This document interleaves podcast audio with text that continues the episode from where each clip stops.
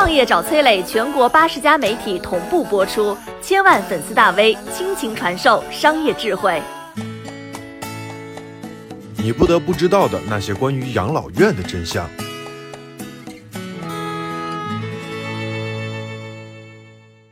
为什么养老机构靠不住？你为什么应该有孩子？如果你身边有打算丁克的家庭，也请你把这条视频随手转发给他。二零二零年，有一位叫张玉和的孤寡老人在自己的家中突发脑血栓倒下，他不能行动，也不能说话，就这样被困了几个小时，生命情况非常的危急。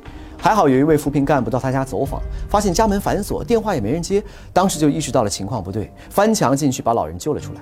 截止到二零一七年年底，在中国，像张玉和这样六十岁以上的老人达到了二点四一亿，其中有将近一半是独居或者是空巢。这其中有多少没有子女？我们没有数据，但是他们可能面临很艰难的生活。有人可能会说啊，那他们可以送去养老院啊？我不想生孩子，不想结婚，我可以自己趁年轻努力赚钱，花钱找一家养老机构给自己养老，不一样也能安享晚年吗？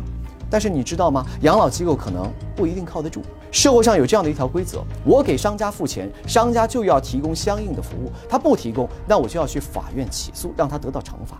但是这条规则却有一个前提，就是你得有申诉的能力。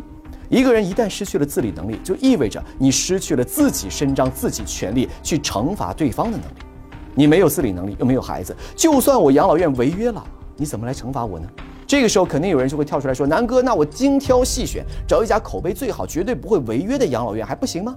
就算你找到了绝对不会违约的养老院，但是作为孤寡老人住进去，很可能会被别人欺负。养老院的实质是什么？说到底，就是把一群不同背景、不同性格的老人聚集在一起。有人的地方就有江湖，而养老院就是一个小江湖。”而有江湖的地方就有强弱之分，在养老院，谁是强者，谁是弱者，说出来你可能会吓一跳。养老院里一个人的强弱完全不取决于他有多少钱，以前有多少权利，而是取决于一个非常隐秘的因素，就是万一你被人欺负了，会不会有人来找欺负你的人算账？如果你也有孩子，哪怕这个孩子一年才回来看你一次，但是只要这个孩子还在，那养老院里的人就不敢随便欺负你，因为别人知道，把你欺负了，你的孩子肯定要来找麻烦。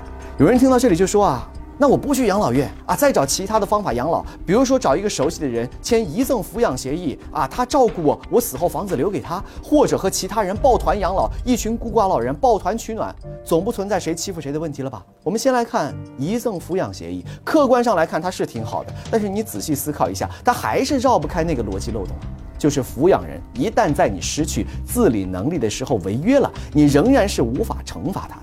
保姆帮老人养老。老人决定赠与财产感谢，但是保姆最后对老人不闻不问，这种新闻不少见吧？那我再说说抱团养老，设想很美好，但是等你加入之后，你就会发现还是那句话，有人的地方就是江湖。二零一七年。央视十套讲述栏目播过一个纪录片，叫《抱团养老》，讲的是杭州的张阿姨和两个女士尝试一起生活、抱团养老的故事。具体经过是这样的：张阿姨和赵女士、孙女士三个人决定抱团养老，从三月二十三号正式住在一起，仅仅过了不到两个星期，四月五号、六号，孙女士和赵女士先后离开。离开的原因只是因为一些生活琐事。这位张阿姨就说啊。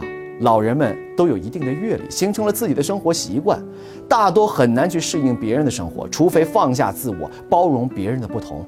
但是能有这么容易吗？这么容易还会有那么多年轻的夫妻离婚吗？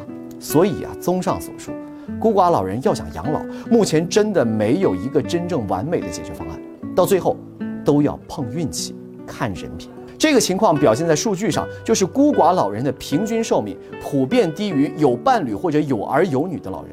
中国老年人进入六十岁时候的平均余寿是二十二点七年，但是空巢预期寿命，也就是独居老人的预期寿命只有十三点八年，整整少了八年时间。说到这里，你应该明白了，为什么家里的人总是催你生孩子，就连我也要发这个视频劝你生孩子。究竟什么人才会在你晚年失去自理能力的时候，心甘情愿地照顾你、对你好？只能是和你有感情的人。那还有什么感情比父母和子女之间的亲情更可靠的呢？所以你生的岂止是你的孩子呀，那是你这辈子最重要的社会关系。你好，我是松南，是崔磊的合伙人。包括抖音、快手、百度、阿里、腾讯等等这些互联网公司都曾经邀请过我们去分享创业方面的课程。我们把主讲的内容整理成了一套音频的课程，里面包含了如何创业、如何做副业、优质项目的剖析等等。相信对你会有所帮助。下拉手机屏幕，在节目简介里添加我的个人微信，这套课程今天免费送给你，快去领取吧。